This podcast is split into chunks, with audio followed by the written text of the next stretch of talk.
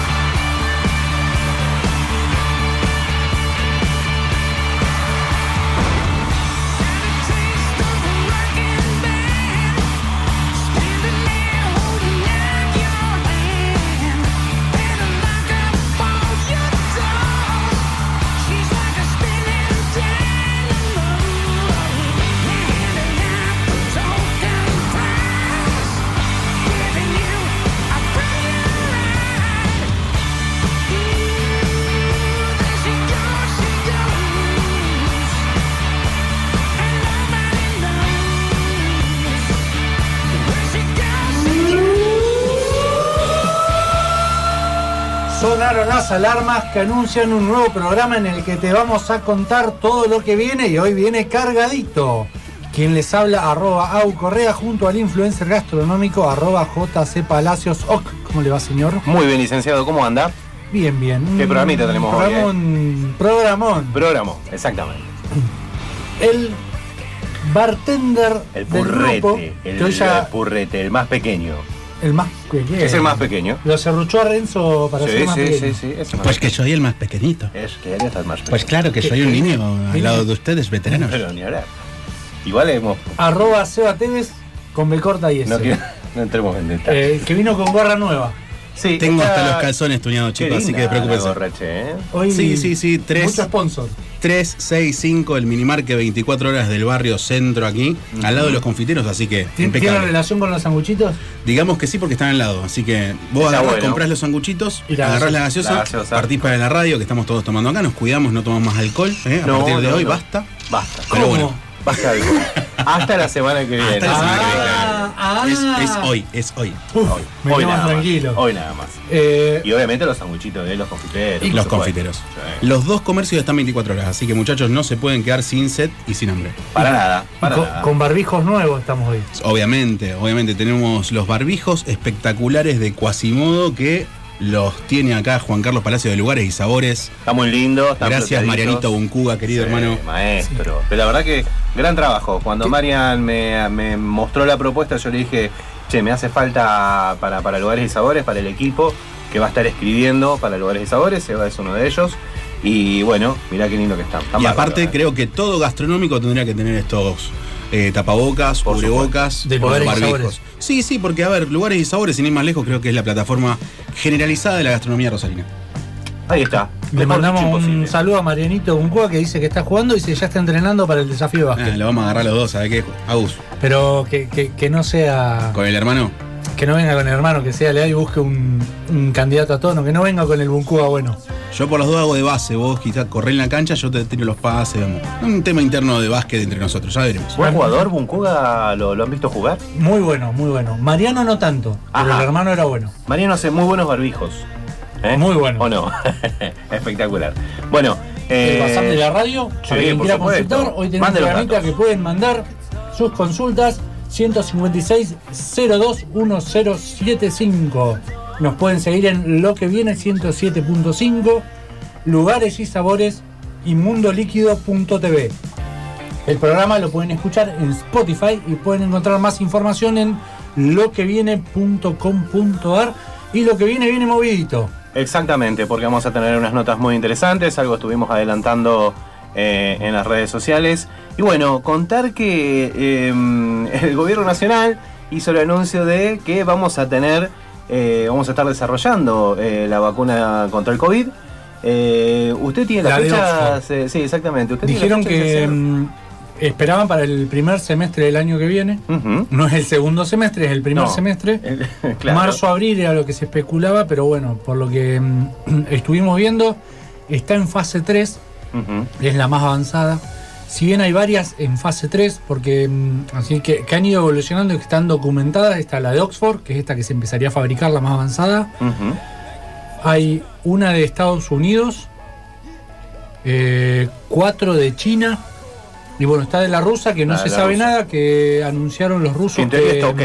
sí, octubre, noviembre Discul- empezarían a vacunar yo sé, a... yo sé que están hablando de algo muy serio, pero creo que también hay una cuestión histórica de Estados Unidos, Rusia, de bueno, si uno se raja un pedo, el otro se lo tiene que rajar. De hecho, Estados Uf, Unidos minimizó la, la vacuna eh, Rusa. rusa, En exactamente. realidad, acá hay una batalla geopolítica por tener la vacuna primero entre Que me- Europa, Estados Unidos, Rusia y China. Me parece una pelotudez mundial, chicos, porque están cagándose en la humanidad y en el ser humano en general. En vez de estar preocupándose en esas cuestiones, se preocupan porque a ver quién la tiene más larga. Creo que es fundamental que se preocupen fundamentalmente de eh, la parte humana, no tanto Bueno, la parte política. ¿no? Eso es algo que tenía muy importante la de Oxford. La de Oxford es una, una vacuna open source, por así decirlo, llevando al software de libre conocimiento. Los que lo desarrolla de Oxford, que es una uni- universidad, y una empresa que lo hacen sin fines de lucro. Por lo que escuché eh, que dijo el presidente hoy, la vacuna se va a producir en Argentina, hay un laboratorio apto para producir el componente Ajá. y eso se empaqueta Se manda afuera. En México. En México. Y Y ahí después, sale y la después- y después la compramos nosotros, somos buenísimos. Somos buenísimos. No, no, no. te- Teóricamente no hay mucha compra y venta, sino costo, porque es algo sin fines de lucro, no sé cómo es. De la rusa no se sabe nada. Por lo que vi, hay, estas siete vacunas están en fase 3, pero hay varias que están en fase 3 aún sin datos de la fase 2, lo que me pareció raro. Eso es raro, eso es raro. Yo no, no confiaría tanto. Hay un chiste dando vuelta con respecto a la vacuna rusa muy Sí, sí, es propicio muy bueno, en WhatsApp que dice, hola amigos, les cuento que ya me puse la vacuna rusa del COVID y no tengo ningún efectowski, sindarovski, o sea, es así, puede sí, suceder. después hay otra que dice, Puede pasar, ya, eh. ya te pusiste la vacuna, sí, sí, me siento muy bien, tengo ganas de instaurar el comunismo. Totalmente, sí, bueno, Hay fíjense varios, cómo la política varios. se pone de ese plano. Sí, sí. Mientras el gobierno nacional anunciaba este martes la producción de una vacuna contra el coronavirus en la Argentina, el Ministerio de Salud de Santa Fe informó el parte diario con un récord de 165 casos en la provincia y 96 en Rosario. Mucho parque. A ver, muchachos, lo veo yo Mucha juntada que voy a correr a la Plaza Boratovich porque estoy cerquita, porque estoy en una cuadra, no me voy a Oroño, no me voy al Parque Independencia, no me voy a ningún lado, voy a la Boratovich. Chicos, A una habilitaron, cuadra. habilitaron los A media A telos. media cuadra de mi casa. Habilitaron los telos, ya está. A ver, ya está. exactamente. Me parece una burla. Y ver que la gente un día de semana está eh, como sentadito ahí en un parque y demás. No, no da muchachos, no da. Así que bueno, la gran mayoría de los nuevos contagios en la ciudad, 75 tienen su origen bajo investigación, o sea, eso, que 75 casos están bajo investigación, no se sabe de dónde salieron. El resto son eh, contacto con otros casos confirmados, que ahí podés tener datos más certeros. Así que bueno, eh, ya hasta el hartazgo decirle a la gente que se tiene que cuidar, que no salga, que los más Voy- jóvenes sobre voy a cambiar, todo. voy a cambiar ¿eh? el discurso que me encanta que lo digas. ¿Saben qué? Se van a enfermar todos, muchachos. Ya está, punto. Enférmense todos y después el que se muere, se muere y el que vive, vive. Y así, listo, ya está. Y a joderse. Y a joderse, exactamente, ajo y agua. Hubo, hubo varios que dijeron eso. eh, Boris Johnson, el presidente de Inglaterra, Sí, y sí, sí. Bolsonaro de Brasil dijeron que era algo que bueno, que se tenía que enfermar mucha población. Juanita. Viale lo dijo también. Eh, quien sobreviva, sobreviva, quien Vamos. muera, muera. Todo bien. Bueno, que Juanita Viale no vaya entonces a visitarla a la abuela. Porque, Por ahí lo dijo. Mira, yo, las hablé, yo dudas. hablé con Mirta y Mirta la tiene así como excluida de ahí. No, nena, no vengas. Le Imposible. dije, no, no, no. ¿Tendrá la vacuna rusa, Mirta? No la vi todavía un poco así, media matrioshka. Le está entrando al vodka seguramente para suavizar un poco el invierno. Pero bueno, viste cómo es Mirta. Hoy llegamos, eh, apenas llegamos a la radio. eh, el día en el día de ayer hubiese sido el cumpleaños del señor Gustavo Adrián Cerati, que tantas veces eh, lo Se hemos lo pasado, exactamente, Se se, lo lo extraña, se extraña su 61 parte años, ¿no? artística. 61. Exactamente, eh, habría cumplido Gustavo. Y bueno, llegamos y elegimos un tema del disco Ahí vamos, que es como el disco más rockero de él eh, como solista. Y bueno, vamos con la excepción para abrir este programa.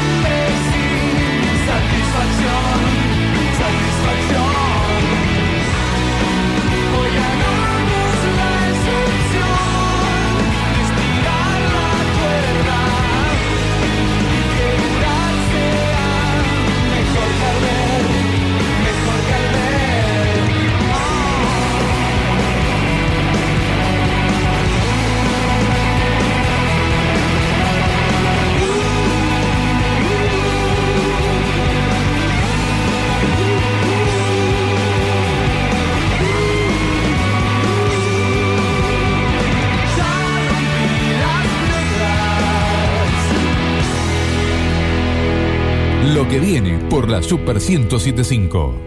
Matievich, 30 años al servicio de supermercados y matarifes de todo el país, trabajando diariamente para llevar los alimentos a la mesa de los argentinos, exportando y produciendo divisas para la nación. Matievich y su equipo trabajan. Vos quédate en casa. Alelí, ropa y accesorios hechos a mano. Las cálidas manos de la aranita tejedora de Alelí tejían solo para las personas más cercanas, pero sus tejidos eran muy hermosos para no compartirlos con el mundo. Ahora podés consultar por el modelo que más te guste y pedirlo a medida. Búscanos en Instagram como alelí-rosario y elegí lo que necesitas. Alelí, de Virginia Vianney.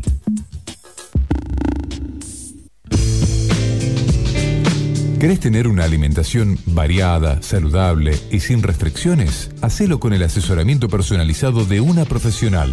Licenciada en nutrición, Mariela Filippelli. Porque siempre hay tiempo para mejorar tu salud y tu estilo de vida.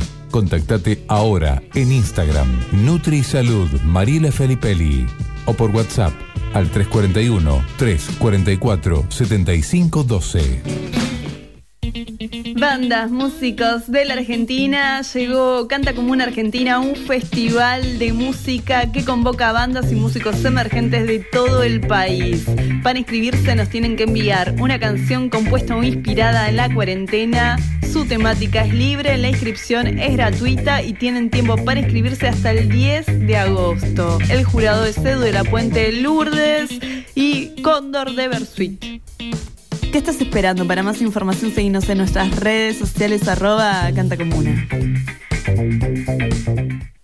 Rosario Lawn Tennis. ¿Querés jugar? Tenemos cinco canchas a tu disposición.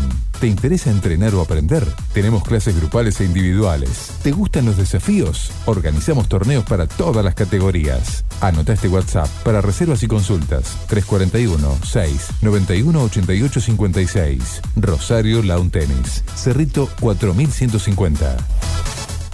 Mm, dudando todavía. 0810 Cabello. Hoy el mundo nos elige. Consulta al 0810-222-3556. 222-3556. O cliquea regeneracioncapilar.com.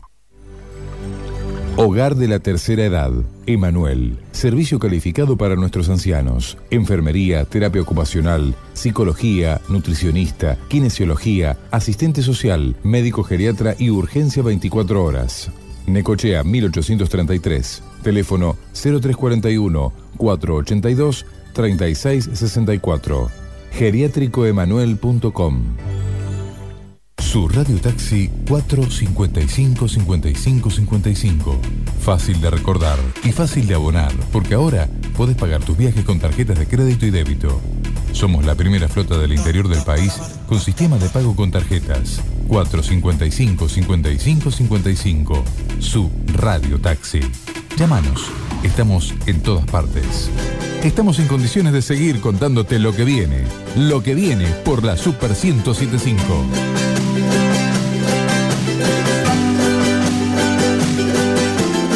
Te torcieron el brazo y no bajaste mañana a la vereda. Nuestra pasión es cansada, entristecen a esta era que acaba. Y seguimos en lo que viene, lo que viene. Te vamos a contar ahora un poco más de este festival donde Seba ya mandó su tema. Parece que sí. Hay que ver cómo lo evalúa. Mandé un, mandé un tema muy romántico, chicos, muy romántico como me caracteriza a mí. Pero Compuesto en la cuarentena. Compuesto en cuarentena, Muy sí, bien. la verdad que extrañaba piel. Sabía que lo mandaron porque me escribieron diciendo esto es lo que iban a mandar. Este es el representante de lo que viene. Así dijeron. Así. Pero bueno, Pero bueno. eh, el, que, el que lo va a saber evaluar. El ¿sí? que va a poder justificar por qué esa sorpresa. Exactamente, es el señor Germán Cóndores Barbati de la Versuit. Cóndor, ¿cómo estás? Sebastián, ¿Cómo Agustín anda? Juan ¿Cómo andan mis amigos? ¿Cómo anda todo Santa Fe? Y- Acá, bueno, contento porque bueno, ya arrancó el, el festival Canta Comuna. Exacto, Eh, exacto. así que nada, estamos escuchando muchísimas bandas, más de 250 bandas cripto. Montón. Y sí, la verdad que sí. Eh, más para nosotros, para el jurado, que tenemos que escuchar a todas, leer lo- la reseña que, que han puesto de, de, de la historia de la banda, de cómo se ha formado, eh, comprometernos de esa manera como para para que esta sea un sea un festival y un concurso donde donde todos digamos puedan tener la misma posibilidad, ¿no? Exacto. Edu de la Puente ya arrancó con el tema de las devoluciones. Vos te, vos te sumás mañana, ¿verdad? Yo me sumo mañana y el viernes y bueno y, y- y parte también de la semana siguiente. Eh, nos vamos así como como anotando de a poquito, bueno porque estamos con, con otras cosas, grabando cosas, y pero bueno eh, estamos bien pendientes de, de, de todo lo que han mandado y muy contentos por la convocatoria que, que ha sido hermosa. Eh, bandas solistas eh, eh, y músicos y, y la verdad que, que, que- que ha sido muy muy lindo todo lo que han mandado. ¿Qué tal el nivel de participantes? Eh, si tendrías un porcentaje de muy buenos, buenos y más. Sí, hay, eh, te contaba, o sea, hay bandas que, que se han formado recientemente o, o cosas que han surgido eh, desde la propia cuarentena, eh, como bandas ya formadas hace tiempo, con, con, con cierto profesionalismo. Eh, nosotros tratamos de, de, de agarrarnos mucho más, digamos, a, a lo que nos sucede cuando escuchamos eh, la canción más allá, digamos, de, de- de esa diferencia, ¿no? Eh, en cuanto a, a las bandas recién formadas o, o casos como una madre que, que, que- que le ha dedicado una canción a su hija y se ha notado eh, eh, que, que realmente eh, más allá de lo musical motivo todo todo lo que lo que le dice a su hija Eh, por eso tratamos digamos de, de- de adaptarnos eh, no juzgamos el sonido porque sabemos que muchos lo graban desde su casa con, el- con un teléfono eh, otros que tienen estudios en sus casas eh, así que nada juzgamos eh, más que nada la, la performance de lo, de lo que está sucediendo en base a la cuarentena no Te hago una consulta, Cóndor. La gente que, o las bandas o solistas que mandaron, ¿fueron más influenciados por la sensibilidad de la cuarentena o le metieron un poco más de ritmo y rock? ¿Fueron más románticos? ¿Cómo, cómo fue la movida esta de encontrarse ustedes como artistas de años con gente que quizás nunca hizo esto y de golpe y porrazo explaya su, su arte musical por la sensibilidad en la cuarentena, ¿no? es que eso es lo que nos moviliza, eh, bueno, primero para, para, para formar parte de, de, de este festival eh, y también eh, nos moviliza el, el- el hecho de que la gente siga haciendo su arte desde su casa. Eh, que desde un teléfono era impensado eh, tiempos atrás eh, poder mostrar algo que hiciste en tu casa con tu teléfono. Eh, hoy en día, y gracias al Festival de Canta Comuna, ya con un solo teléfono te podés arrimar y participar. Entonces, nos gusta mucho lo, lo que sucede en, todo esto. ¿Considerás que, esta situación de la cuarentena y demás em, motivó la creatividad? ¿Ayudó a que haya una, una mayor variedad o llegó algo muy monótono de, de- la temática?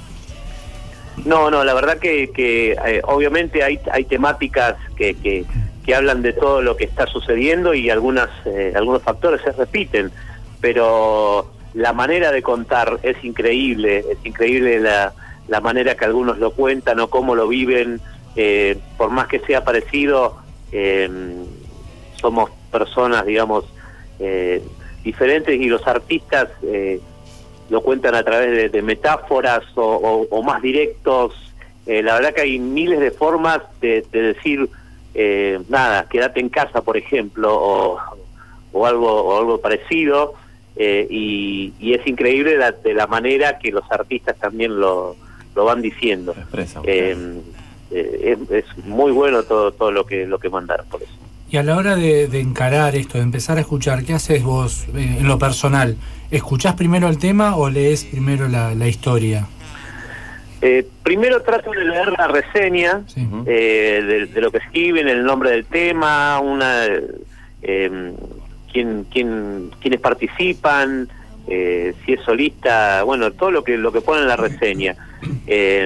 Después eh, paso a escuchar la canción. eh, me gusta cómo, cómo, cómo encaran, digamos, desde ese, de, esa perspectiva. Y después escucho la canción, me meto en, en la historia, me meto en, en lo musical, Eh, y, y- y nada, lo miro desde, desde un punto de vista eh, como músico más allá de, qué sé yo, como el, personas que, que, que- que hacen un edificio desde, desde la nada, desde sus cimientos. eh, así miro las canciones, ¿no? Desde el propio cimiento de la canción. Seguro, aparte muy, muy llevado por el lado del sentimiento, por lo que nos contabas. Y es la idea, es la idea movilizar desde ese lado, porque vos imaginate que, como te dije, hay mucha diferencia entre uno que tenga un estudio en su casa eh, al, al que graba desde un teléfono. Entonces eh, tenemos que jugar de- más que nada de esa manera, ¿no? De cómo te llega la canción o cómo, cómo, eh, cómo es el desarrollo de esa canción, lo que dice, eh, otros puntos de vista. ¿Ya te, ¿Ya te ha tocado ser jurado en algún otro concurso similar o es la primera vez? Eh, no, no, ya eh, me ha tocado participar en, en varios concursos de jurado. Hice en, un festival que se hizo, va, un festival, no, un concurso que se hizo a nivel nacional también, eh, el Festival País. Y bueno, sí, en, varios, en varios, en varias oportunidades hice de jurado. Este es muy especial porque, a ver, es todo por streaming, la evaluación, la devolución es por streaming, que bueno, la gente puede eh, ingresar al canal de YouTube Cardamomo Producciones, en donde se los va a ver a, al Cóndor, a Edu de la Puente, bueno, más adelante a Lourdes también, de Bandana haciendo las, las devoluciones. ¿Cómo te llevas con, con la tecnología? Eh, bastante mal, pero me estoy acostumbrando. bastante mal, bueno, pero me estoy acostumbrando porque, porque sí, porque de hecho, mira, no, hasta hace tres meses atrás no tenía ninguna red social. Ajá. y hace ajá. tres meses atrás puse por primera vez en mi vida eh, un Instagram, así que, que imagínate que, que nada, me estoy tratando de eh, desde ese punto, digamos, y, y nada. hasta el Y ahora, y ahora teniendo ese Instagram, ¿podés vivir? eh, la verdad que sí, yo pensé que iba a ser mucho más difícil.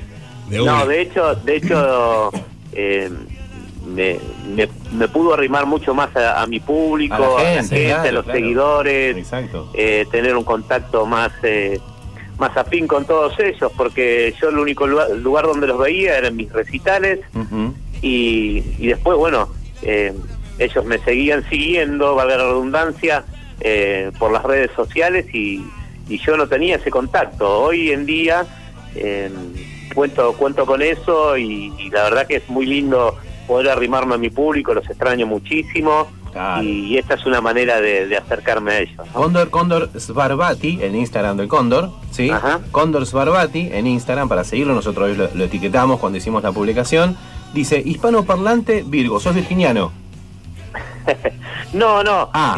Soy de soy. De Piscis. Hispanoparlante Todo lo contrario. Un, un proyecto, un proyecto que yo tengo hace muchos años también, que, que es un grupo de, de amigos, músicos, eh, que, que nada, nos juntamos siempre a, a hacer grandes comilonas y ensayos y de Qué vez en cuando cuando podemos hacemos algún show porque todos nosotros tenemos eh, nuestro proyecto madre, ¿no? Yo estoy en Versuit, después está Pablo Rodríguez que está en Los Decadentes, está Guille Arrón que, que fue guitarrista de Spinetta, eh, Lindo grupito.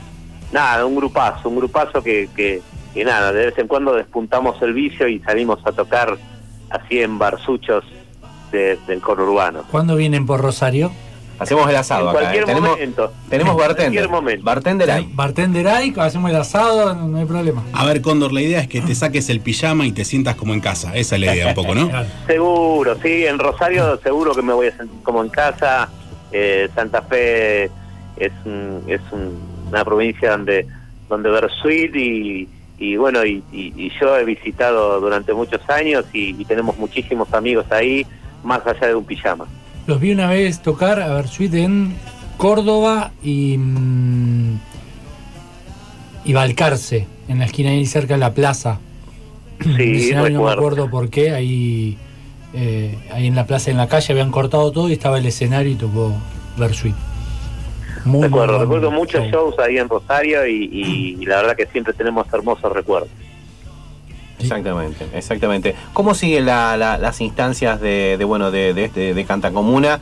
Eh, ahora viene con el tema de las devoluciones.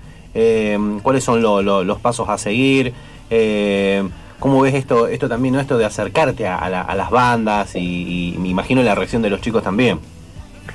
Y es muy lindo, es muy lindo porque porque eh, nosotros eh, cuando cuando en algún momento fuimos fuimos parte de una banda emergente también, o sea, Claro, muchos claro, años claro. atrás eh, estuvimos en el mismo lugar que están ellos.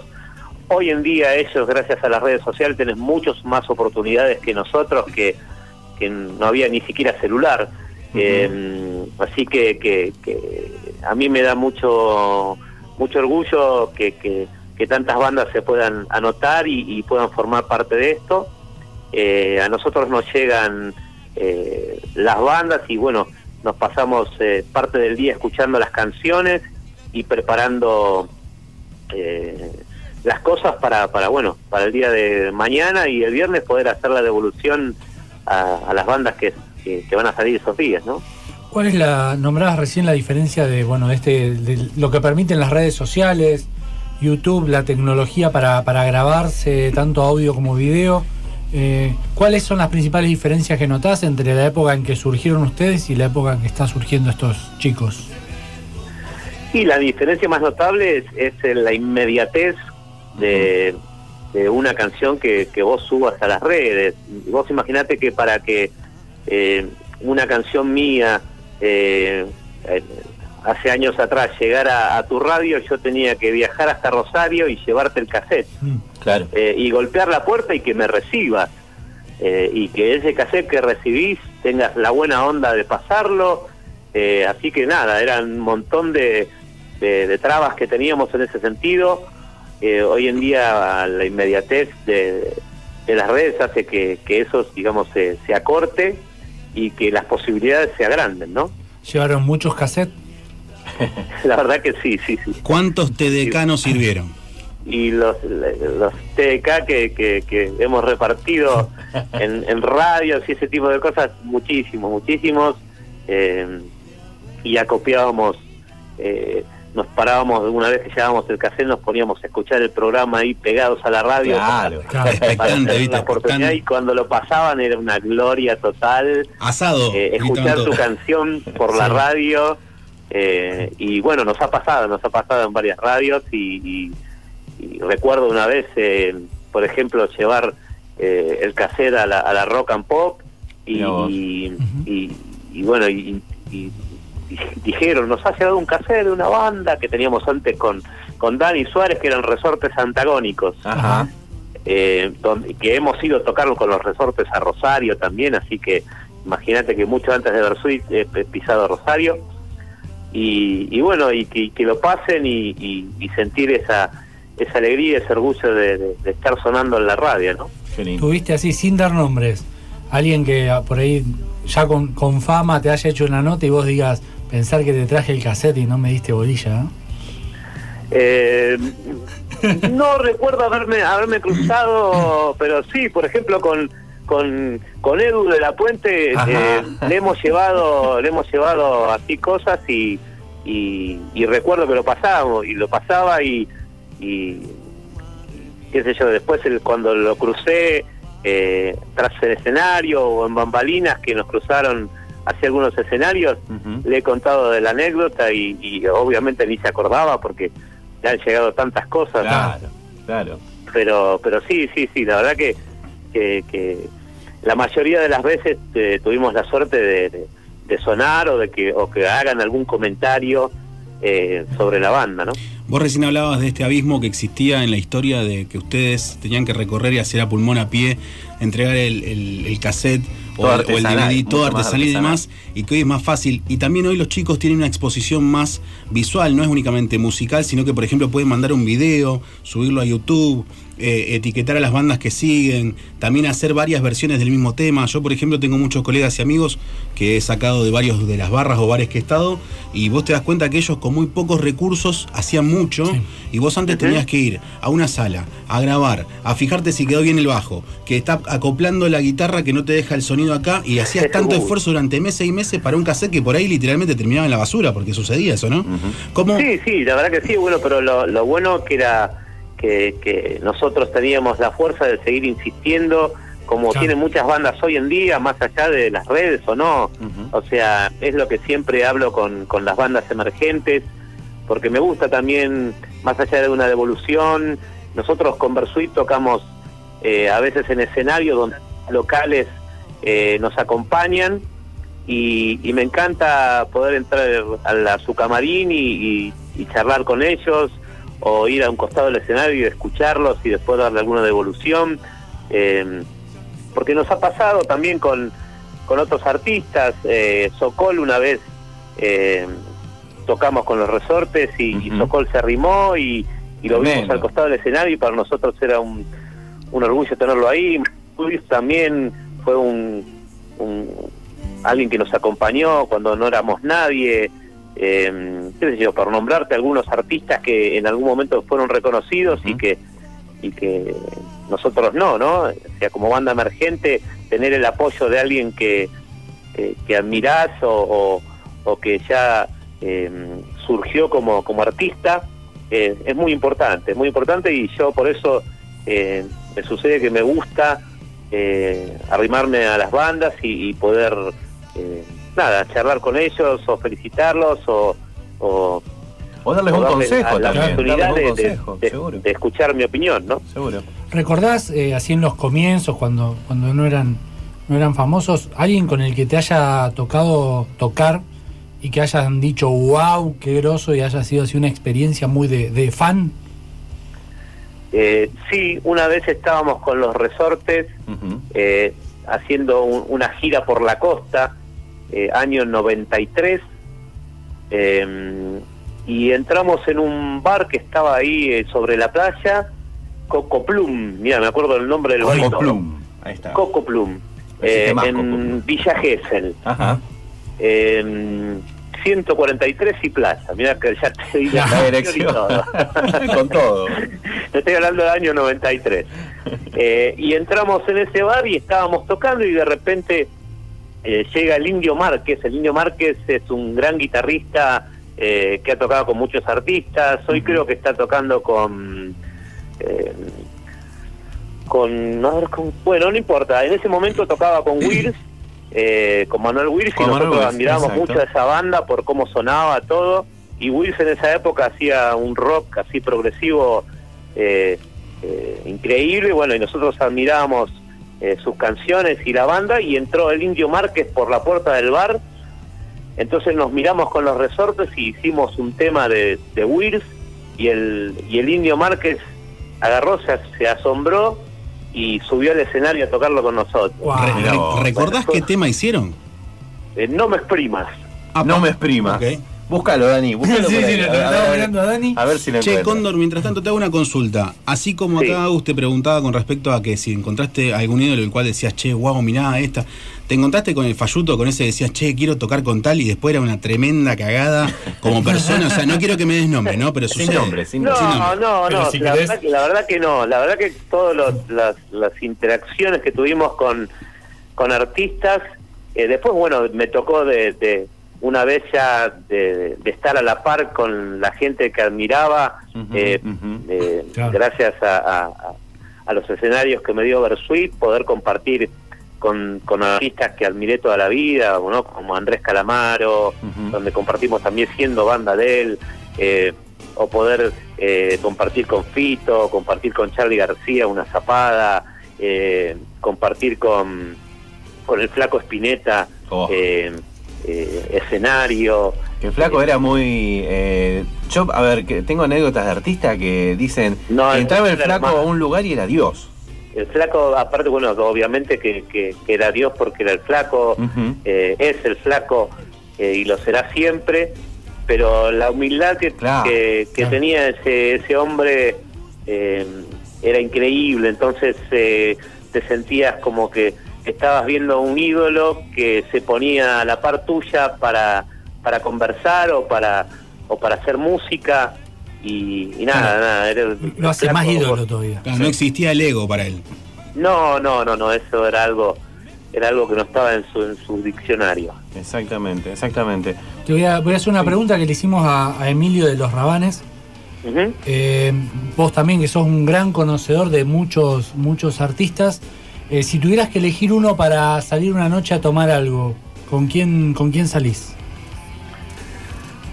Yo si tengo que salir... eh, Tenemos bartender acá, te atiende nuestro bartender, Te pongo, te, pongo, Sebastián te pongo en escena, te pongo en escena. Cóndor está al pedo en casa, tiene ganas de escabiar, salir de joda, y se lo voy a llamar a este. Para que, porque siempre me acompaña de copete, vamos a la barra, codo a codo, somos uno más que dos, todo joya. ¿A quién llamas? y lo llamo a... A Piti de las pastillas. Bien ahí. ¿Y por qué? ¿Y por qué? Y porque porque nos han cruzado algún que otro bar y, y- y hemos charlado y hemos bebido cerveza y la hemos pasado muy bien. Así que, lo llamaría el Piti. Ahí está, Genial. cerveza bien helada para el Cóndor. Cerveza bien helada, ¿cuántas? ¿Cuántas y cuál, por ejemplo? ¿Cuánto, perdón, cuánto y cuál qué? ¿Cuántas y cuál? cervezas y cuál, cuál cerveza en sí? Podemos decir marca, acá no hay problema. Eh, no me acuerdo la marca, sé que era esa alguna cerveza artesanal. Ahí va. Eh, nos gusta la cerveza así con, con, con robustas, así que Una IPA. es una IPA. Una buena IPA. Eh, y, y nada, después le perdí, le perdí.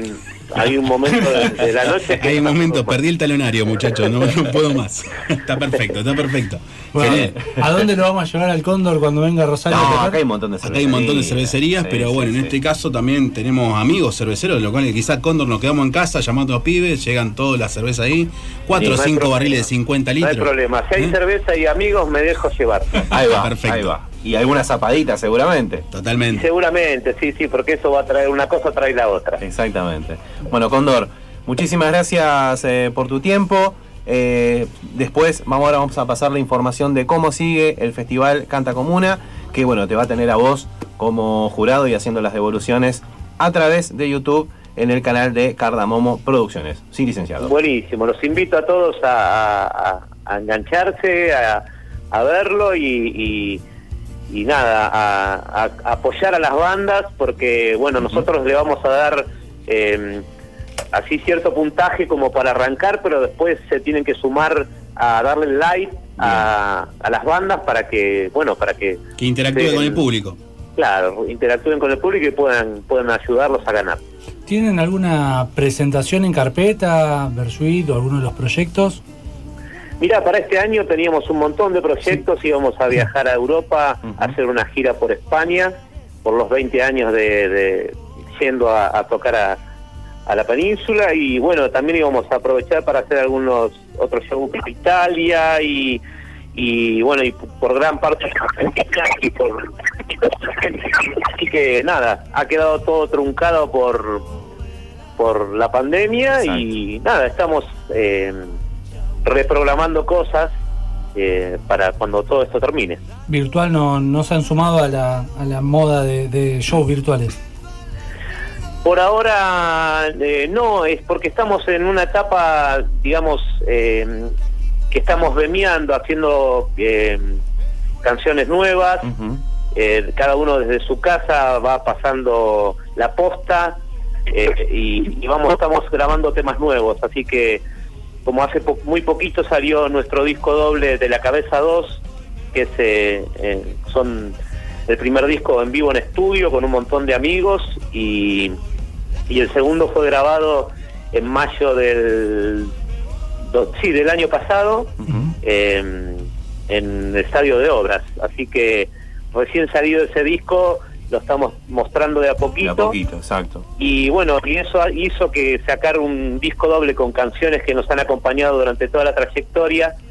Eh, como es una, somos una banda bastante prolífera a la hora de componer, eh, nos han quedado un montón de canciones nuevas pendientes, así que estamos eh, eh, en ese tema, en, en poder grabar temas nuevos. Perfecto.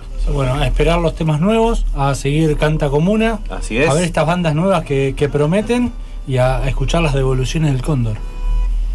Ahí está, los esperamos a todos mañana a partir de las 19 eh, a participar de Canta Comuna. Exactamente. Cóndor, muchas gracias, un placer, una notaza y bueno, espero haber ganado en algún momento, en alguna instancia. Ya voy a mandar mi, mi pequeño audio Material. hermoso de material. Y te esperamos por Rosario cuando todo esto pase, eh, con Seguramente, cervecita, ahí me van a- amigos. ahí me van a tener tomando cerveza con ustedes. Exactamente. Y, y si se puede tocar, mejor. Mejor, ¿eh? Cóndor, muchas gracias. Abrazo grande. Abrazo grande para todo Rosario.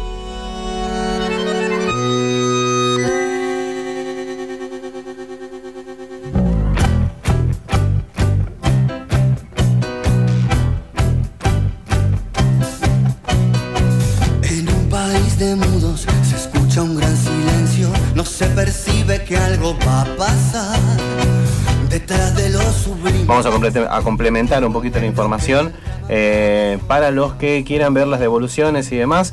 Mañana a partir de las 19 horas en el canal de YouTube de Cardamomos Producciones.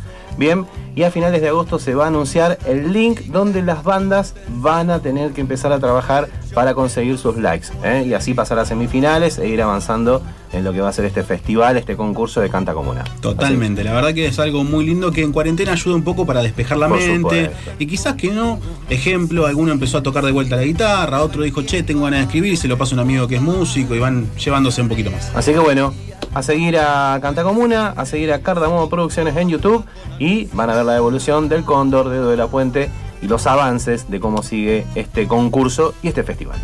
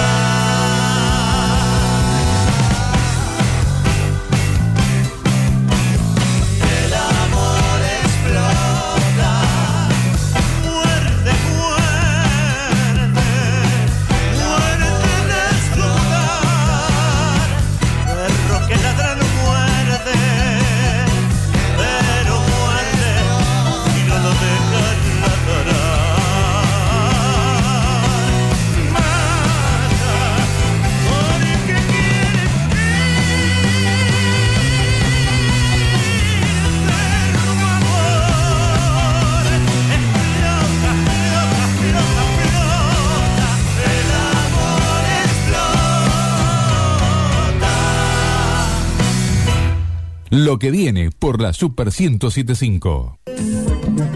Alelí. Ropa y accesorios hechos a mano. Las cálidas manos de la aranita tejedora de Alelí tejían solo para las personas más cercanas, pero sus tejidos eran muy hermosos para no compartirlos con el mundo. Ahora podés consultar por el modelo que más te guste y pedirlo a medida.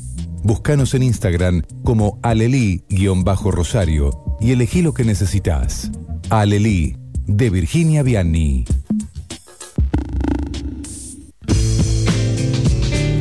¿Querés tener una alimentación variada, saludable y sin restricciones? Hacelo con el asesoramiento personalizado de una profesional, licenciada en nutrición Mariela Filippelli. Porque siempre hay tiempo para mejorar tu salud y tu estilo de vida. Contactate ahora en Instagram NutriSalud Mariela Filippelli o por WhatsApp al 341 344 7512. Rosario Lawn Tennis. ¿Querés jugar? Tenemos cinco canchas a tu disposición. ¿Te interesa entrenar o aprender? Tenemos clases grupales e individuales. ¿Te gustan los desafíos? Organizamos torneos para todas las categorías. Anota este WhatsApp para reservas y consultas. 341 6 91 88 56. Rosario Lawn Tennis. Cerrito 4150.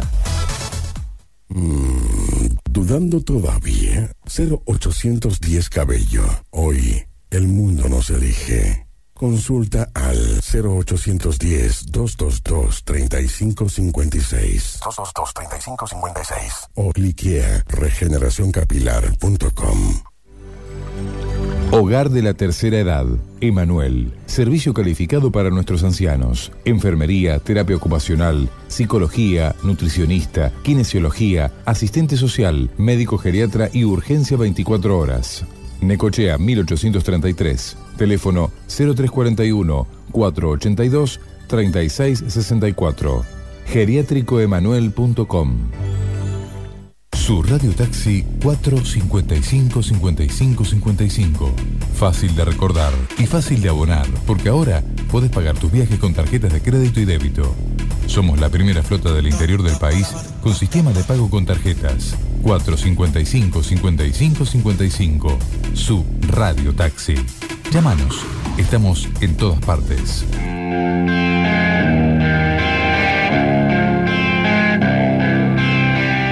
Estamos en condiciones de seguir contándote lo que viene. Lo que viene por la Super 1075.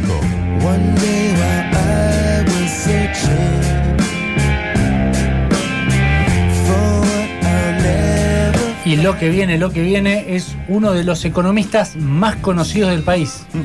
Lo podemos clasificar así, tranquilamente. Sí, no es el señor Sebastián Tevez. No es el señor Sebastián. Pero para, yo que hago todo en la vida. No es el señor yo, Juan Carlos Palacios. Yo, yo tuve economía en la secundaria. Yo tuve en la ¿no? facultad Yo no sé hacer un balance, de muchacho. publicidad. Déjense de joder. ¿Economía en la Hablemos- facultad? Hablemos Sí. con las ¿De personas que tienen que saber. Media pila, Vamos, vamos. vamos a hablar con el señor Javier Milei, que está presentando eh, nuevo libro, un evento online eh, para presentarlo en medio de la cuarentena. Pandenomics eh, nos va a contar un poquito más. Hola Javier, Agustín, Juanca y Seba te saludan. ¿Cómo estás?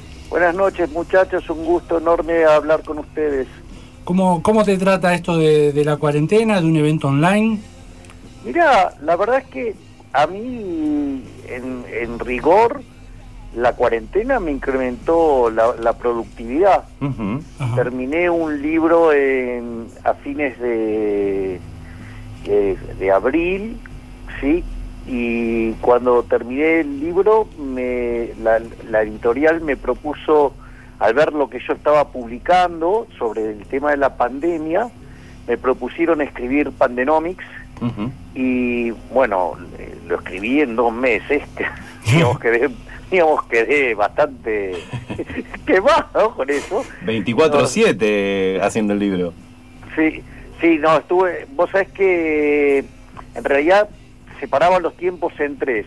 El- cuando estaba inspirado es- escribía, cuando estaba, eh, a ver, cuando no estaba inspirado pero estaba despierto, por decirlo de alguna manera, eh, me dedicaba a leer y cuando estaba medio salame me dedicaba a buscar bibliografía. Entonces dormía cerca de seis horas por día y laburaba un montón y, y nada, es un libro como de 300 hojas. Un, sí, sí, no, no sé. Importante el libro. O sea, bastante tiempo dedicado a escribir, mucho tiempo inspirado en la cuarentena. Sí, exactamente. Y el libro, bueno, va, va el, el libro físicamente va a estar disponible eh, eh, en septiembre, Ajá. pero digamos, ahora el viernes 14 hago como una suerte de presentación, o sea, es un como una apuesta, es más una apuesta teatral de- del contenido del libro, sí, eh, que es eh, ahora el viernes 14 a las 22 horas por la plataforma de Exacto. y básicamente a, a todas las cosas que yo fui escribiendo y todo, invité a cuatro amigos a participar. Uno es eh, un periodista italiano que se llama Leonardo Faco, que vive en Bérgamo, o sea, justamente la capital del coronavirus. Alguien que le, le murieron dos primos y cuatro amigos cercanos con los que iba a, tomar café al bar. y te explica, digamos, a pesar de, de lo que le duele lo que pasó, te explica, digamos, o sea, eh, el fraude que es la pandemia. Después eh, va a estar eh, mi queridísimo amigo, que es una eminencia, Facundo Manes, hablando de, del miedo. Va a estar eh, también el politólogo y amigo mío eh, Agustín Laje hablando del uso político de la peste. Y va a estar el doctor Ricardo Manuel Rojas hablando sobre la supresión sistemática de, de los derechos de propiedad como delito de lesa humanidad. Y bueno, y nada, y, todas las, y todos los desarrollos que hice, así es que la verdad que es, es un trabajo divertido y es más, o sea, al margen de la presentación del viernes, o sea, el libro está planeado eh, publicarse en todo el mundo de habla hispana. Ajá. Bien, bien. ¿Cómo te Perfecto. llevas con el, el proceso creativo? Eh, con los libros, ¿te ha costado más, te ha costado menos? ¿Ya tenés un ritual para empezar a escribir? Eh, ¿O lo dejás libremente a cuando me inspiro, me inspiro? Eh, yo trabajo en base a inspiración, no, no, yo admiro a aquellos que han encontrado el, porque hay gente que, que, que sabe estimular esos momentos y generarlos, o sabe identificarlos, sabe anticiparlos. En mi caso no, no, digamos, no, no, no, no funciona así. Y este es mi libro número 14, o sea que no es que Claro, claro, claro. digamos que soy alguien que no escribe, pero o sea, lo dejo más librado a la a la digamos cuando surge, ¿no? Pero también tiene que ver mucho con cómo me va estimulando lo, lo que pasa en el medio ambiente, por decirlo de alguna manera, ¿no? O sea, las cosas que yo veía eh, de cómo se abordaba el tema, a mí me a mí me sorprendía mucho. O sea, una de las cosas que eh, yo, yo, digamos, eh, mi especialización profesional es eh, crecimiento económico con y sin dinero, ¿no? Sí. Pero cuando vos estudias crecimiento económico hay algo que es muy importante, que es la demografía. Y de hecho yo expuse en el World Economic Forum sobre demografía y crecimiento y todas esas cosas. Y una de las cosas que, que me, que me pasó cuando empezó el tema de- del coronavirus, a mí me sorprendía que en todo el mundo vos veías zócalos que te mostraban la, la cantidad de muertos e infectados en el mundo, ¿no? Sí. Sí. Yo lo que decía es, che, esto es como el chiste de los microeconomistas. Se cuentan dos microeconomistas y uno le dice, che, ¿cómo está tu mujer? El otro dice, ¿comparada con qué? Bueno, esto es lo mismo. O sea, nunca, a mí me sor- lo que a mí me sorprendía es que nunca lo, lo ponían en relativo. Eso me, me llamaba la atención. Entonces fui y me metí en, en Naciones Unidas, que hacen unas hacen unos trabajos de demografía impresionantes Ujú. para darles un orden de magnitudes. El, el primer trabajo que hicieron lo hicieron en 1958 y la proyección que hicieron al año 2000 le erraron por 3,4%. O sea, Claro. trabajo, impresionante ¿no? Sí, sí, cómo sí. laburan estos tipos. O sea, a, a tantos años un error de esa característica es verdaderamente brillante. Y entonces fui y tomé las estimaciones del 2019 para el 2020 y dice, mira, en el mundo en el 2020 van a morir 60 millones de personas. Eso, dividido por 365, te da 165 mil personas por día. El coronavirus llegó a esa cantidad de muertos en 105 días. Che, algo anda mal. Claro. Después, cuando la Organización Mundial de la Salud impulsa este modelo de cuarentena, dice, bueno, lo que pasa es que se viene una nueva peste española. Ok, entonces mirá los números de la peste española, que tomó curso entre 1918 y inicios del 1920, Ujú. en cuatro oleadas, infectó un tercio de la población del planeta, tuvo una tasa de letalidad del 6%, por ende mató a 2% de la población del planeta Tierra, o sea, básicamente 39 millones de seres humanos. Cuando vos convertís ese número a hoy, estás hablando de 2.600 millones de infectados, hoy el mundo tiene 20, y cuando mirás los muertos son 160 millones de muertos, cuando el mundo hoy tiene 800 mil. Es decir, el error es gigantesco. Pensá que si fuera como la peste española verdaderamente, tendrías que tener 450 mil personas diarias muriendo, Claro. y o sea, en dos días tenés más muertos de lo que lleva todo el año. Entonces, ¿No considerás que eso puede ser a raíz de las medidas que se tomaron? Que en vez de llegar a esos números que se hubieran llegado, a raíz de las medidas que se tomaron, esos números son inferiores? está buena la pregunta, o sea, porque yo, yo también me hice esa pregunta. Y lo que y lo que vos ves es que en realidad lo que hace el modelo de cuarentena, y eso se estudia con, con un modelo que se llama CIR, es un modelo desarrollado en 1927 por un por un bioquímico y un militar, ahora no me acuerdo los nombres, que quiere decir susceptibles, infectados y removidos. Y cuando vos estudias el modelo, en realidad la cantidad de infectados no cambian, lo que, lo que vos podés hacer es moverlos en el tiempo. Sí. O sea, Sí, eh, achatar la curva y extenderla mucho más en el tiempo exacto. para que no te colapse el sistema sanitario como pasó en Italia y en un montón de lugares. Exacto, fíjate, a ver, la pandemia o la epidemia sigue lo que se llama el comportamiento de una función logística, que es como una S estirada, Sí. ¿no? Entonces tenés un primer tramo que es exponencial el crecimiento, ¿sí? La cantidad de, de muertos acumulados, por decir algo, y después pasa a un régimen eh, logarítmico. ¿Por qué? Porque vos conforme se va infectando más gente, la cantidad susceptible a ser infectada cae, porque hay menos. Sí. O sea, tenés menos para alimentar el contagio. ¿Por qué es importante esto? Porque cuando cambia la curvatura, ¿sí? Ahí es cuando se produce el pico. Entonces, digamos, a ver, a la luz de cómo le han pifiado en Argentina, amenazaron en abril, en mayo, en junio, en julio, bueno, ahora agosto. O sea, eso era muy importante, porque justamente, como vos decías, en ese cambio de la curvatura es donde se produce el pico. Entonces, cuando vos tenés ese pico, vos lo tenés que eh, Trasladar. digamos, enfrentar contra la capacidad del sistema sanitario. ¿Por qué? Porque si te pasa, el pico pasa a la capacidad del sistema, colapsa y tenés una multiplicación de, de muertos enormes. Sí, también muertos por otras enfermedades que no pudiste atender que por ahí nos están contando, por ejemplo en Italia y España.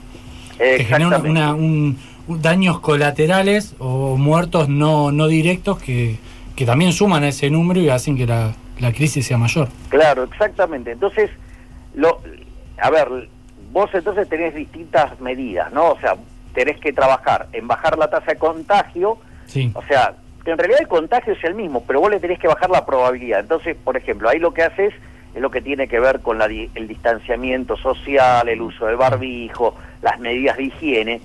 Pero hay otra parte que vos sí podés trabajar activamente, que es bajar el tiempo que los infectados dan vuelta. Y eso se hace con testeos masivos. O sea, la combinación de estos dos elementos, más aislar los, los grupos de riesgo, es la forma en la cual se hace, eso es el verdadero método científico. En Argentina del método científico lo único que usaron fue el título, Hmm. porque lo único que hicieron fue encerrarnos. Pero el testeo masivo eh, en países por ahí, eh, yo lo que veía en, en Corea, por ejemplo, en lugares por ahí más, más cerrados, más fácil de aislar. Veía el caso de Nueva Zelanda, por ejemplo, que es una isla, eh, los accesos tenés por uno, dos, tres aeropuertos máximo. Es mucho más fácil el control. En un país como puede ser Argentina, Chile, eh, Bolivia, donde tenés fronteras muy flanqueables, donde tenés eh, pasos, eh, gente que va y viene, el caso Jujuy eh, me parece un caso muy representativo, donde la gente se está moviendo constantemente, no es por ahí complicado, hasta desde un punto económico, llevándolo a vos, invertir en testeo siendo que esa persona se dio vuelta, se contagió y vos lo tomaste como que no y al rato está dando vuelta contagiada. A ver, te tomo el argumento. Ahora yo te hago una pregunta. Sí. ¿Dónde están los peores, lo peor en Argentina? Lo peor Sí, en en Buenos Buenos, Aires. En. Ok, Y digamos, el problema crisis- más grave, el problema más grave, vos lo tenés en donde hay mucha, mucha densidad poblacional. En realidad, me, me corrijo, depende. Eh, vamos a lo relativo. Porque si vamos al caso de la situación hoy más grave, está en Jujuy, que tiene el 90 y pico por ciento del sistema de salud eh, Está bien, ocupado. pero vos sabés que soy, si vos tomás to- todo lo que pasó a lo largo de la cuarentena, el problema más grave lo tenés, digamos, en la zona del AMBA. Y depende, 60 y pico por ciento de camas ocupadas contra 90 y pico. Tiene mucho que ver lo que decía Javier Pero con sí, respecto sí, es a estos hacinamientos Sí, sí, sí. eh, poblacionales, que bueno, que también hay mucha también urbe de otras partes del mundo, o sea, Sí. inclusive más que nada bolivianos, eh, uruguayos y demás, que también su condición de higiene no respeta quizás las normas del COVID hoy por hoy y hace que este virus o pandemia sea un poco más eh, efectiva, entre comillas, ¿no? Sí, de alguna forma. había declaración de una villa, decían, nos piden que lavemos, nos lavemos las manos, dice, y no tenemos agua potable. Exacto, eso- bueno, pero Una falta es- de recursos. Bueno, ok. Una falta de respeto. Bien, exacto. Entonces, a ver, ahí ustedes acaban de dar a, a uno de los puntos más duros que yo trato, eh, digamos, eh, en Pandenomics. Es, a ver, vos me, digamos, por ejemplo, si vos tenés la, cuanto más larga es la cuarentena y más profunda, por ejemplo, entonces significa que vos tenés un problema en el sistema de salud, o sea, tenés un problema estructural. Entonces, si yo tengo la cuarentena más larga y más profunda del mundo, entonces tengo un problema en el sistema de salud. Entonces, la pregunta es, tantos años me engañaste con el, estado de bienestar y que me ibas a dar salud, me ibas a dar salud, y sucede que cuando lo veo, me veo expuesto a una situación como esta, o sea, tenés el sistema colapsado, digamos, antes de empezar, por decirlo de alguna manera. Pero nunca colapsó el sistema. No, está bien, pero lo que digo es, si vos tuviste que usar una cuarentena que es la más larga del mundo, ¿sí? Y la más profunda del mundo, en el fondo, quiere decir que vos tenés un sistema de salud que está recontra complicado. ¿Me entendés? Y la realidad, esto es todavía muchísimo peor, porque el 70% de las camas del sistema vienen del sector privado. Por lo tanto, o sea, quiere decir que eso, digamos, te deja en evidencia que históricamente nos estuvieron mintiendo y nos estuvieron robando, sacándonos plata para financiar determinada situación y no lo hicieron. Ese es el primer punto. Y eso, digamos, no tiene que ver con un gobierno puntual, tiene que ver Histórico. No, histórico. y claro, Claro, claro. exactamente. O sea, es un problema, digamos, que para mí en Argentina lleva 90 años. O sea que sin pandemia, toda la parte de salud sigue siendo una cagada, por así decirlo, en Bien, palabras. exactamente. Sí, exactamente. Yo, digamos, no quería... No, acá, so- acá somos libres, No, Javier. Si tenés que mandar a todos a la mierda, mandalos porque es la idea. No hay, no hay problema de palabras ni de marcas. Exactamente. No, bueno, está bien, digamos, o sea, uno trata de ser lo más respetuoso posible, digo, Es que es respetuoso mandar a la mierda a la gente, porque esa gente, literalmente, gente de mierda, se lo merece. es verdad, son unos hijos de recontra re- Vamos, ese es el Javier, ese es el Javier que todo cree. Claro, no, y, y después de, o sea, después entonces, por ejemplo, el tema de, de, de, la higi- de la higiene y, y el agua, ok, entonces no hay agua, también te cagaron, o sea, entonces todo. O sea, acá todo funciona mal, o sea, vos sabés, mira, eh, a fines del siglo XX, eh, del siglo XIX, disculpen, el sistema de salud de Argentina era el mejor sistema de salud del mundo. También es cierto que Argentina tenía el PDI per cápita más alto del mundo, o sea, tenía unas condiciones que no eran, digamos, claramente las que tenemos ahora, que No, no, no, en 70. absoluto, en absoluto. Y hay algo muy interesante porque el sistema de salud en Argentina lo, lo creó el sistema el sector privado. O sea, básicamente los primeros hospitales que ustedes tuvieron, por- que hubo acá en Argentina, fueron, por ejemplo, los de comunidades. Entonces aparece el hospital francés, el hospital español, el hospital italiano, el hospital alemán, ¿sí? Que eran, se agrupaban por comunidades. Y los otros hospitales, o, todo, sistema, o sea, sistemas que eran muy buenos, también eran los que tenían que ver con las agrupaciones por tipo de empleo. Por eso la, la obra social más importante de Argentina en ese momento, ¿cuál era? La fraternidad. ¿Por qué? Porque los ferrocarriles en Argentina eran de súper primera punta. Claro, claro. Entonces, eso es muy interesante. Es más, Argentina, teniendo ese sistema, en, en Buenos Aires llega la, la peste amarilla, la, la- la fiebre amarilla. Y una de las cosas, digo, murieron 20.000 personas, no es que no fue una joda, o sea, para- lo ponemos en términos de la época, es un montón. Sí, sí, sí. ¿Y claro. qué hizo el gobierno de, de, las, de Buenos Aires? Le, proponía a la gente que se fuera.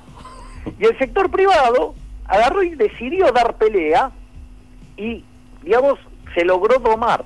O sea que hay un montón de cuestiones históricas, digo, cuando uno se pone a ver estas cosas hay, un montón de- de temas muy interesantes, pero la verdad es que sinceramente nos están cagando, o sea, ¿por qué, digamos, o sea, no, no usaron, digamos, más cosas vinculadas al método científico, digamos, aislar a los a los de, a los sectores de riesgo? Fíjate, fíjense esto, esto es muy importante.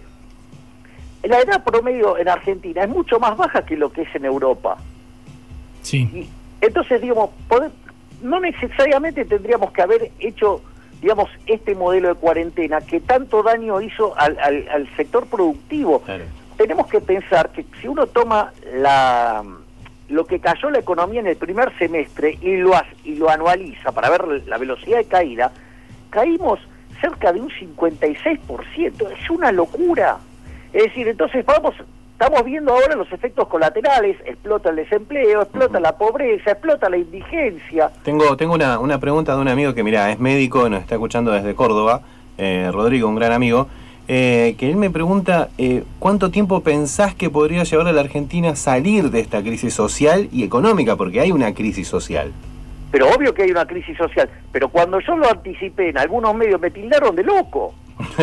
Pero, Claro. pero, pero aparte, pero muchachos, ustedes saben, esto es de manual. A ver, si yo en el 2001, en el 2002, tuve una caída del PBI de 10,9%, eso me implicó 25% de desempleo, 55% de pobres, con una inflación del 41%, si hoy mi caída acumulada en los primeros, eh, digamos, no sé, cinco meses es 13%, ¿sí? Digamos, la- la- el desempleo ahora lo empezamos a ver, los números de pobres ya están en torno del 45% y la inflación en el 43%, y es manual, de manual que vas a tener un estallido social. Claro, o claro, sea, claro, no digo, no hay ninguna genialidad, No, no, no, no, no. Los números ver, están, los números están y hablan. Claro. El único gran problema, yo te diría, al margen, hay, hay dos grandes problemas. Uno que tiene que ver con la recuperación y otro que es mucho más urgente, que es el problema inflacionario. ¿Por qué? Porque vos en lo que va del año ya emitiste 1,5 billones de pesos que no están en la calle. Y por duplicado. Claro. y como es y es interesante esto porque el 70% lo esterilizaron con le, con Lelix y con eh, Uf. Pases. Uh, las Lelic Entonces, fue una mirás- impresión encubierta bastante grande también. Bien, ese es el punto. Cuando vos mirás entonces el stock de Lelix y Pases, sucede que es más grande que la base monetaria. Eso quiere decir que vos, si hay algún despelote, en 28 días du- duplicás la cantidad de dinero. Encima vas a financiar obra pública con emisión monetaria, vas a financiar working capital con emisión monetaria, vas a financiar el procrear con emisión monetaria. Todo se arregla con emisión monetaria. O sea, si, si fuera tan fácil, regalar una fotocopia a cada familia y que impriman todos los billetes que quieran. O sea, es una locura. El A- aparte no, no somos, pues Estados Unidos también viene con una impresión monetaria desde hace mucho tiempo, también bastante grande, pero, Pero- no, no tenemos el mismo papel. No, no, no, no, pero, pero es distinto. A ver, en Estados Unidos, ellos se- llevan un, un mecanismo de, de- de política monetaria que se llama inflation targeting y lo hacen con la tasa de interés, la cantidad de dinero se ajusta, la ofrecida, a lo que la gente demanda.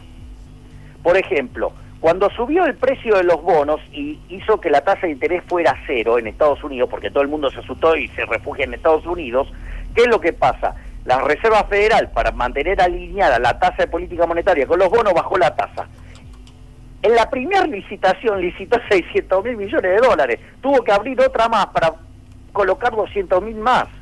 Es decir, la gente cuando se asusta, digamos, en, en los países desarrollados, demanda su propio dinero.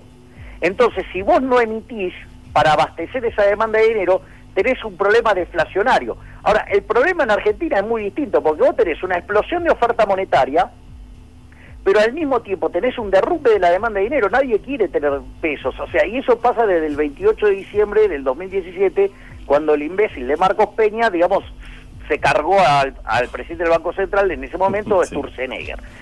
¿Qué pasa? Hoy tenés un cepo, pero que es tremendo, tenés cepo para comprar dólares, tenés cepo para importar. Para todo, para todo, para todo. Claro, es Hay imposible. cepo para ir al baño también, imagínate. Exacto, entonces Sí, fíjate... no me dejan ir acá al baño. Sí, eso no tengo duda. O sea, si le preguntas a seguro, si eso le consume un dólar, no te va a dejar seguro. Pero no, ni a palo tener que presentar, presentar un montón de avales para ir al baño. Está terrible. Entonces, fíjate esto. En el primer semestre del año la economía tuvo un, un superávit comercial de 8.500 millones de dólares, eh, discúlpame, de 8.050 millones de dólares, y sin embargo el Banco Central perdió 1.500 palos, o sea, aún con todo eso los dólares de la economía se van. Entonces, ¿qué quiere decir? Que nadie quiere tener un peso. Entonces, explosión de oferta de dinero, caída de la demanda de dinero, derrumbe la actividad económica. Yo te digo, en mi manual, eh, en mi manual, eso se llama que hay una hiper en puerta. Y es Sí, más, claro. les voy a pasar un dato, esta cuenta, la hice el otro día, estaba, estaba aburridísima esta cuenta, es una cosa que pasa en la cuarentena. Cuando ¿Inspiración o aburrimiento en este caso? ¿Cómo fue? No, que- yo creo que esto, esto ya, no, esto creo que tiene que ver con el aburrimiento. Con el aburrimiento. De que hay cosas que además, a- además rompen las bolas. Pues estaban todos contentos porque la inflación, digamos, año contra año está en Ah, 42%, Macri la dejó en 53%, entonces ahora emitís y, y- y baja la inflación. Pues parece una cosa milagrosa. Entonces, ¿qué es lo que hice? Bueno, primero hay problemas técnicos en la política monetaria como los rezagos, todas esas cosas, no importa. Pero vamos a esto. Sucede que vos tenés alimentos y bebidas que está relacionado directamente con el tipo de cambio.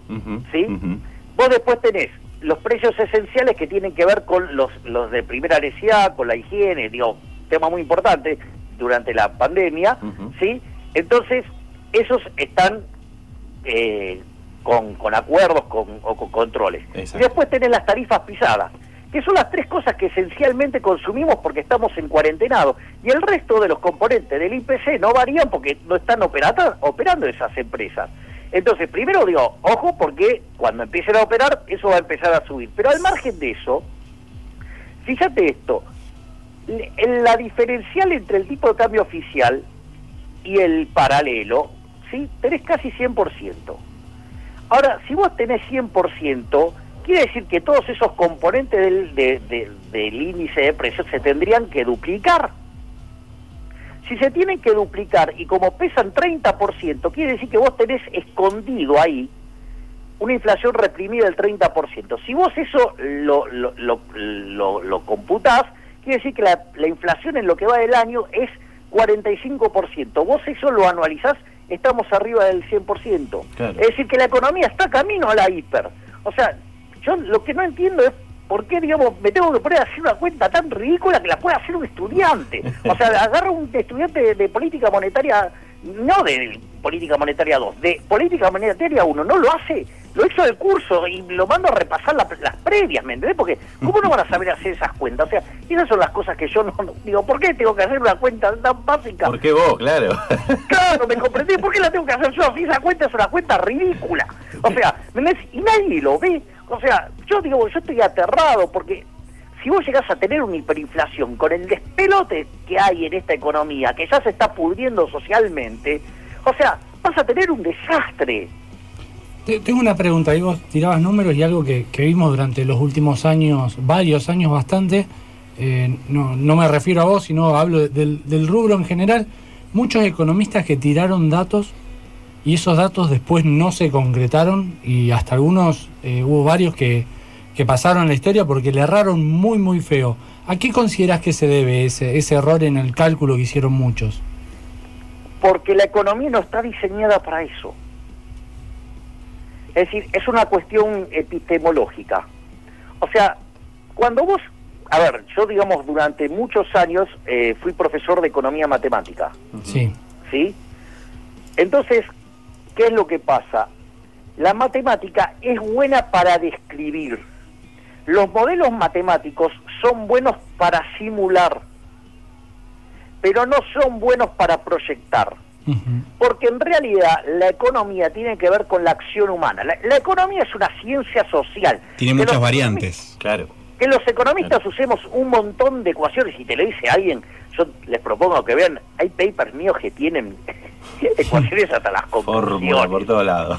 O sea, es decir, un día yo me acuerdo que hice un, me- me- eh, en, cuando hice la maestría del Ditela en Economía Internacional Re- Real, hice un artículo y, y- y estaba repleto de ecuaciones y me, me mira Julio Berlín y me dice, pibe, hacía falta tantas ecuaciones. o sea, o sea, pues, pero, o sea que yo soy un, digamos, o sea, yo uso la matemática intensivamente, por decirlo de alguna manera.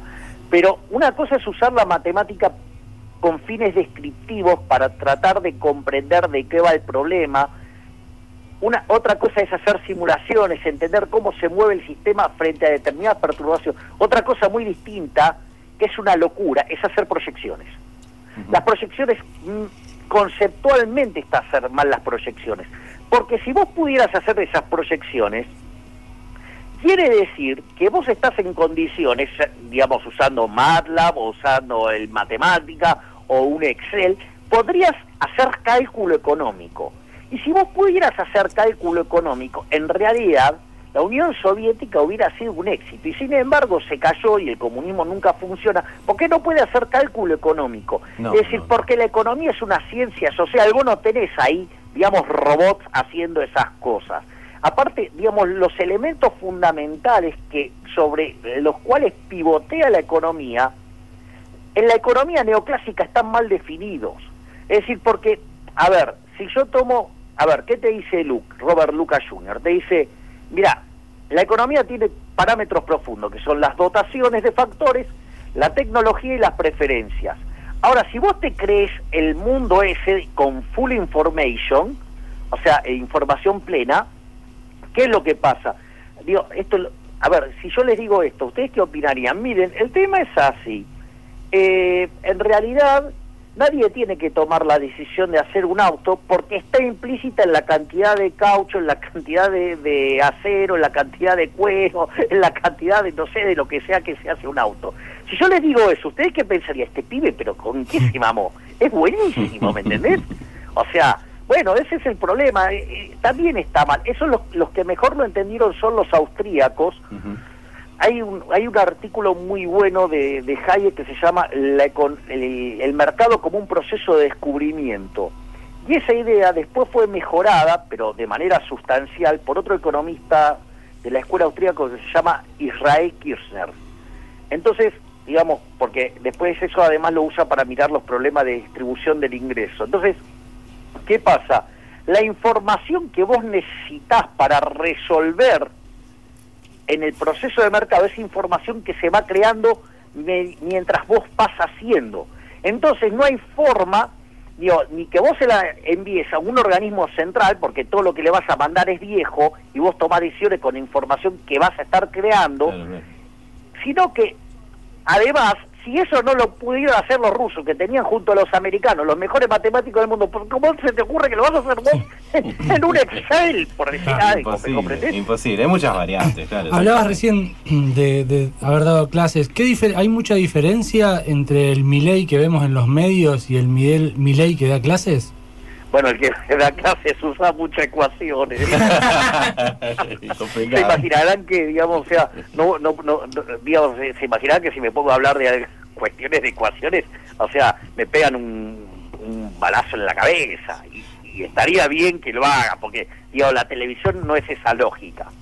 No, no, no, no, para nada, para nada. Te imagino eh, escribiendo en el Sí, pizarrón. sí. Complicado en, A en- full, eh, en a el, full. en yo, el me imagino, de yo, yo siendo alumno diciendo, bueno, en cualquier momento me revolea con algo si digo alguna cosa que se equi- equivoca, así que prefiero directamente no participar de la clase.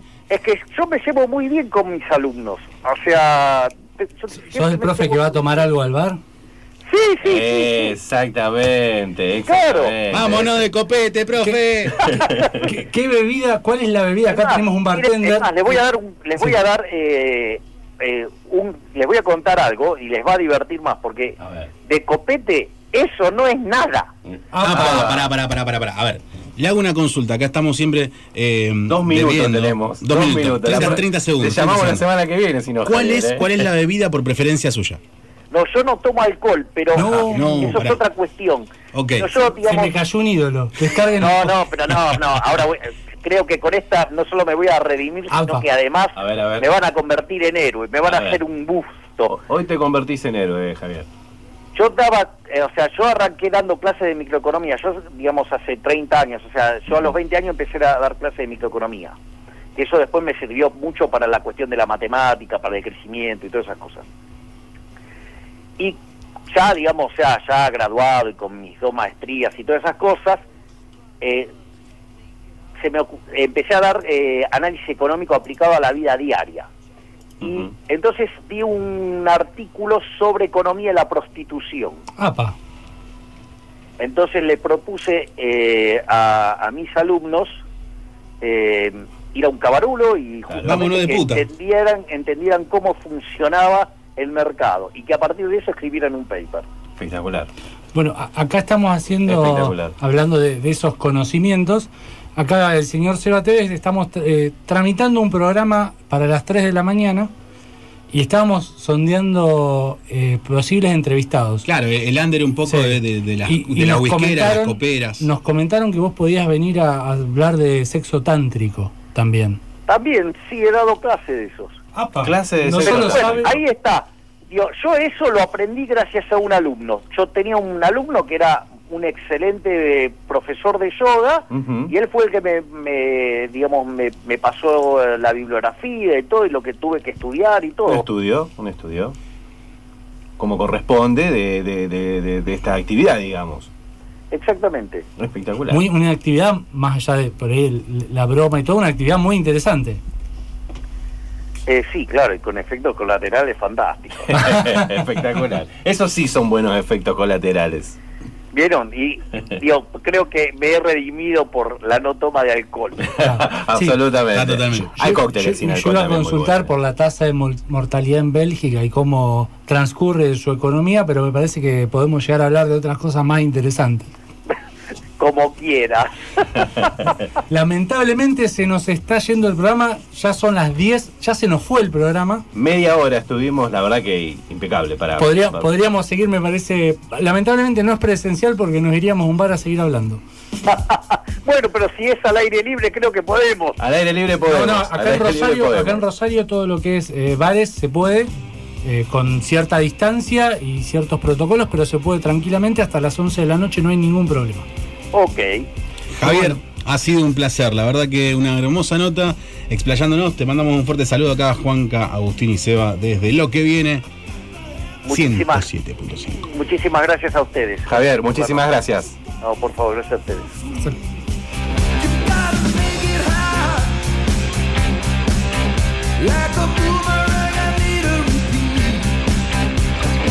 Y nos despedimos luego de dos notas largas, nos vamos volando porque ya se hizo la hora 22.01. Nos vemos el miércoles que viene. Nos vemos el miércoles que viene con gastronomía pleno. Con las empanadas de Güemes. Me ¿eh? dijeron que vienen muy buenas las empanadas hoy, la salsita esa muy muy rica. Nos dijeron que el programa que viene también, a estar atentos porque viene también cargadito. Exactamente.